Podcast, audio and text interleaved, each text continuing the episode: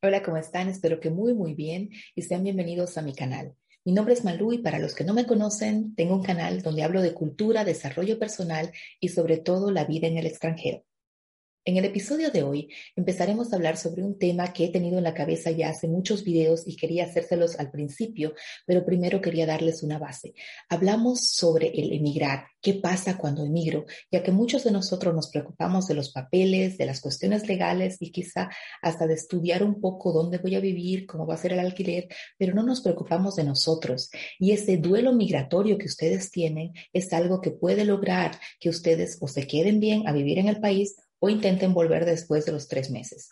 No se olviden que 30% de las personas que deciden emigrar vuelven a sus países con depresiones. Entonces, para evitar esto es este video.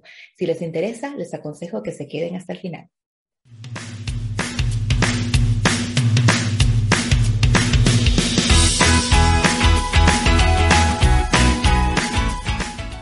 Cuando yo decidí viajar a Alemania, les voy a ser muy sincera, Pensaba que Alemania era una metrópoli gigante con muchos edificios donde los niños no tenían mucha conexión con los animales y muchos de ellos quizá pensaban que las vacas tenían el color de las vacas de Milka, es decir, lilas, ya que todos los documentales que yo había visto sobre Alemania venían de Frankfurt, de Berlín o de München, de las metrópolis tan grandes y que se muestran a Latinoamérica.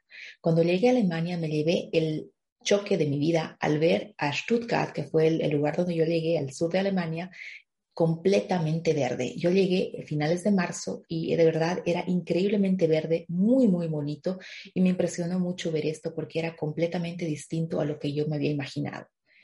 Al pasar los días me fui dando cuenta cuán diferente era mi vida en Alemania. Pasé de una ciudad de un millón y algo de habitantes en La Paz a un pueblo que tenía cerca de 200 habitantes. Pasé de una ciudad que tenía el bullicio y la selva de asfalto como algo normal a un pueblo donde mis vecinos eran vacas. Pasé de una ciudad donde tardabas por lo menos dos horas y tenías suerte con el tráfico de llegar entre tu casa a tu trabajo a un pueblo donde tenía que esperar más o menos media hora para que el tren venga y el tren venía muy puntual, siempre a la misma hora y bueno, tardaba dos horas en llegar al lugar donde estudiaba, pero era porque viajaba por tres ciudades. Y ahí también venía el otro choque. Yo decía, es impresionante cómo los alemanes viajan de ciudad a ciudad. En Bolivia nosotros tardamos de ir a La Paz, a Cochabamba, algo así como seis horas, porque los caminos no son iguales, porque la velocidad no, no es igual y porque también las distancias son un poco más grandes, puesto que Bolivia es mucho más grande que Alemania. Si hablamos de México, ahí no les quiero hablar de distancias porque es mucho, mucho más grande que Bolivia. Entonces, era una cosa que para mí era muy distinto. Entonces, fueron los primeros choques de esta vida que para mí empezaba. Llegué al pueblo, no había vida nocturna, pueden olvidarse de eso, las vacas no hacen fiesta, pues los vecinos eran la mayoría de las veces muy, muy cerrados, no me hablaban. Eh, la dueña de la casa donde estaba viviendo yo, que era la casa de mi novio, estaba un poco molesta al principio porque nos dijo, sí, aquí tienen que especificar bien en el contrato cuántos van a vivir aquí y por cuánto tiempo. La idea que yo tenía era quedarme por poco tiempo ahí, entonces le expliqué esto y bueno, ya no, no se molestó tanto.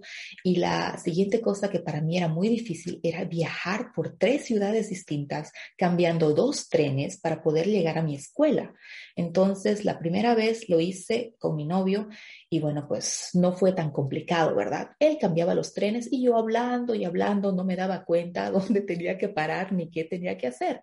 Como siempre, muy habladora, para mí muy ameno el viaje, ni me daba cuenta por dónde pasábamos. Y mi novio me estaba dibujando y me estaba haciendo un esquema dónde tenía que bajarme, qué tenía que hacer. Bueno, pues llega el primer día de clases. Yo vine, y eso también es muy importante, les voy a hacer un video especial para estudiar idiomas. Yo vine con una visa de idiomas especial para estudiar en la Universidad de Heidelberg.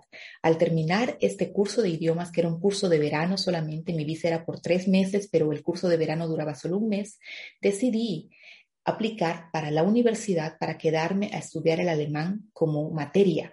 y esto me ayudó a que mi visa la extendieran a un año. Entonces era una visa específica de idiomas que se extendió luego de estos meses a un año. Luego de ese año ya entré a la universidad y cambié mi visa a una visa de estudios, ya no de idiomas. Eso es algo muy importante que tienen que saber ustedes.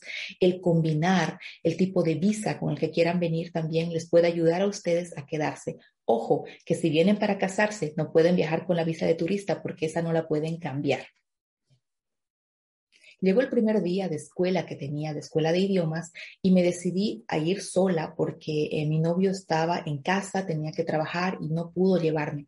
Entonces me voy sola a la estación y era la primera vez, a pesar de que yo había estado un mes ya antes con la familia de mi novio, como lo vieron en el otro video, y si no, se los dejo ahí arriba, en esta familia yo eh, me dediqué a estudiar alemán en la escuela, es decir, volví a la escuela como segunda vez para poder escuchar un poco más el idioma.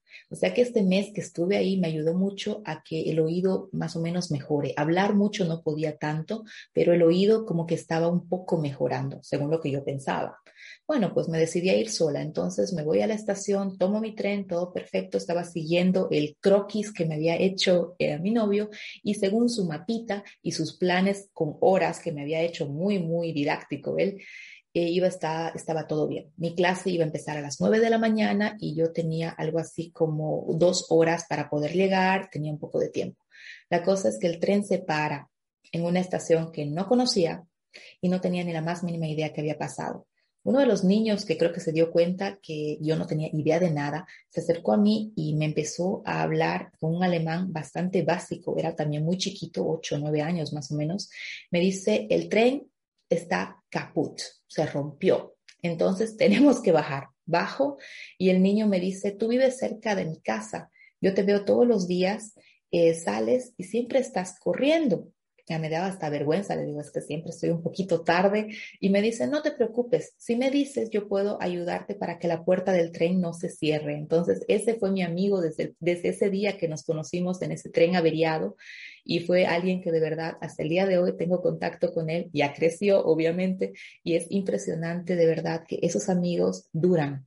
Entonces, esperando en el tren, estaba un poco desesperada, vino otro tren y el niño me dice, me dice, no, no, ahí no, yo le digo, pero no, mira, es otro tren, la gente se está subiendo. El niño me dice, no, no.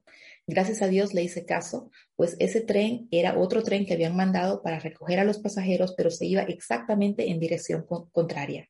Ese niño iba a Heidelberg como yo y me acompañó en mi primera travesía para llegar a Heidelberg. Entonces ya me ven a mí, 23 años, abogada, muy bien y confiando en un niño de 8 para que me lleve al lugar.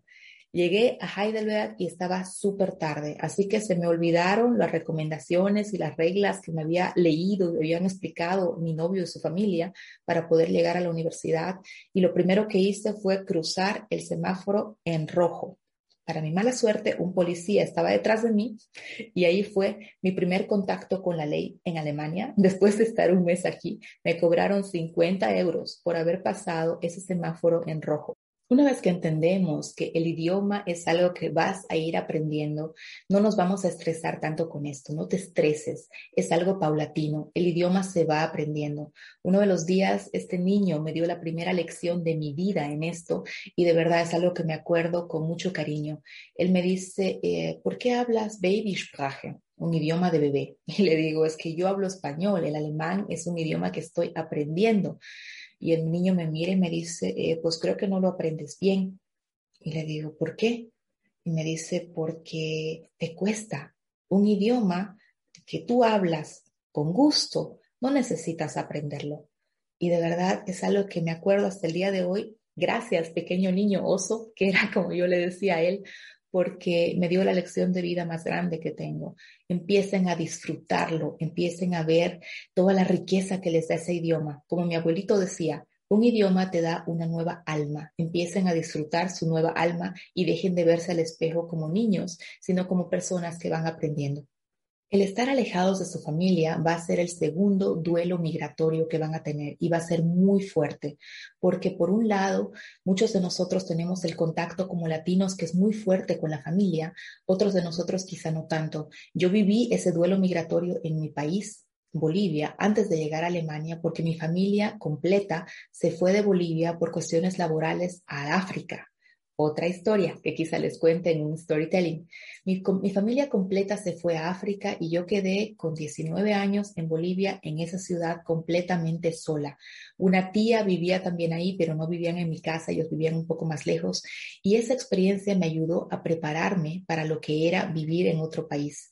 Porque al empezar a vivir solo, tienes que administrarte solo, tienes que empezar a aprender a cocinar quizás si no tienes ayuda, tienes que ser más ordenado con tus cosas y son cosas que me prepararon a mí mucho para la vida en el extranjero. Entonces, cuando ustedes se ven de hoy a mañana solos, sin papás, les entra una depresión muy fuerte, algunos de nosotros más, algunos de nosotros menos. Pues aquí les doy un tip para eso. Lo que les puedo decir es, no se queden en casa, no se encierren en ustedes, porque mientras más se encierran es peor. Es cierto, extrañamos muchísimo a nuestros amigos, a nuestros padres, a nuestra familia, pero mientras más te quedas en casa, nada cambia. Sal, habla, empieza a hacer las cosas. ¿Cómo hacer amigos en Alemania? No es una ciencia, simplemente tienes que hablar con la gente. Es cierto, va a ser un poco más difícil que en tu país porque es en otro idioma y porque la forma en que ellos se acercan a la gente y se relacionan es totalmente distinta. Por ejemplo, yo estaba en el tren y en Bolivia me habría sentado así en el bus porque no tenemos tren y habría empezado a hablar directamente con alguien.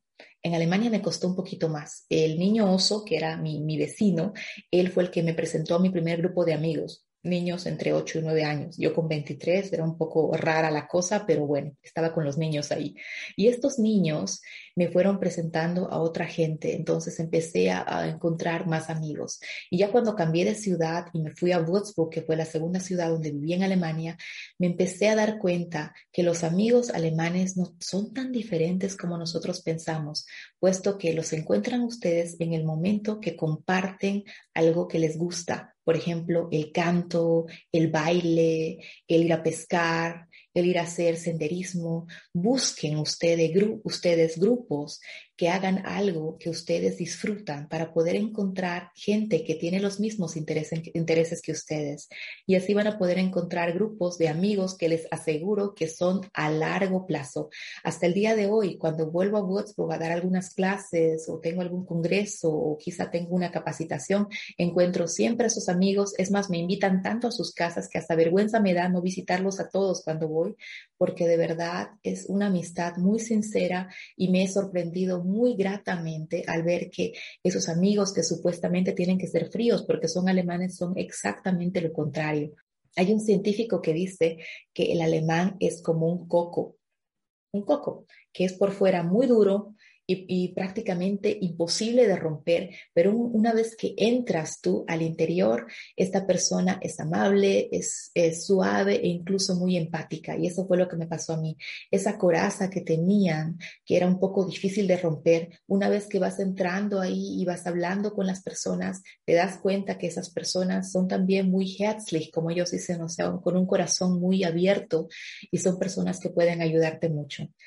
Una vez que pases esa etapa de duelo, que empieces a dejar de lamentarte, que perdiste tu familia, que está lejos, que perdiste tu cultura, que perdiste hasta tu profesión, como lo que me pasó a mí, vas a empezar a ver la forma de reinventarte y reaprender. Y créanme que ese proceso es muy, muy bonito, porque en este proceso aprendes a ver perspectivas que tú nunca habías visto, aprendes a innovarte a ti mismo y aprendes opciones que quizá te da este país que tú en el tuyo no los habrías visto.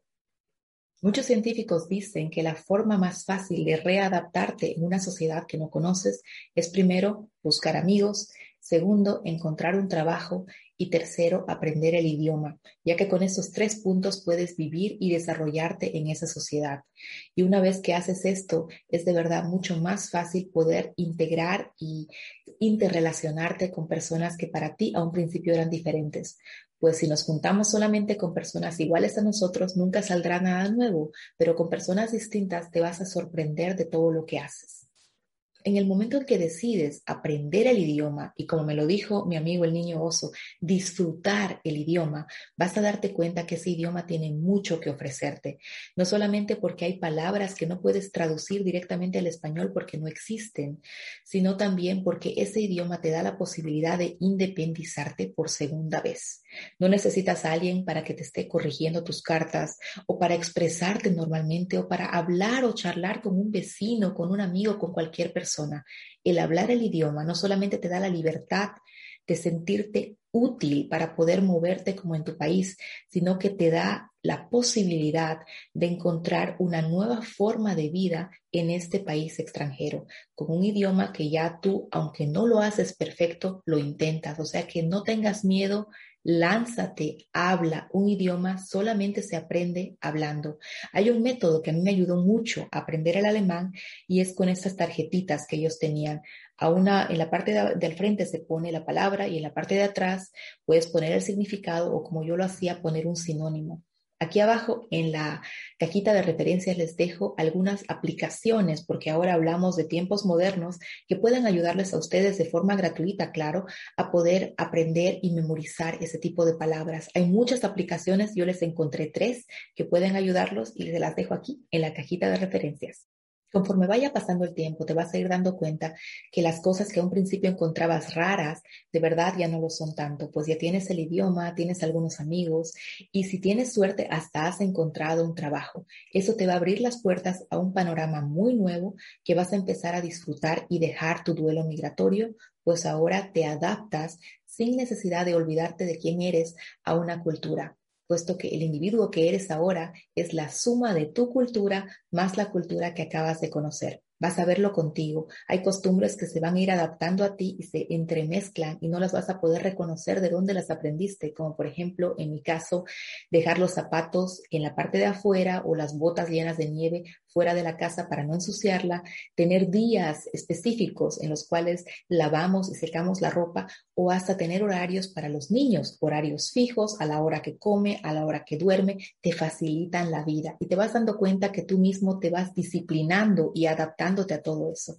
para poder vivir y convivir también en esta nueva sociedad que tú aprendiste a llamar casa. O sea que mucha suerte, confíen en ustedes y una sola cosa les dejo en el video de hoy, ánimo, anímense a hacerlo, porque si ustedes no lo hacen, nadie más lo va a hacer. Y no se preocupen, nadie nace sabiendo. Si una persona critica el idioma que hablan o critica los errores, piensen, ustedes y hablan uno más que ellos. Así que mucha suerte, confianza y los veo la próxima semana. Chao.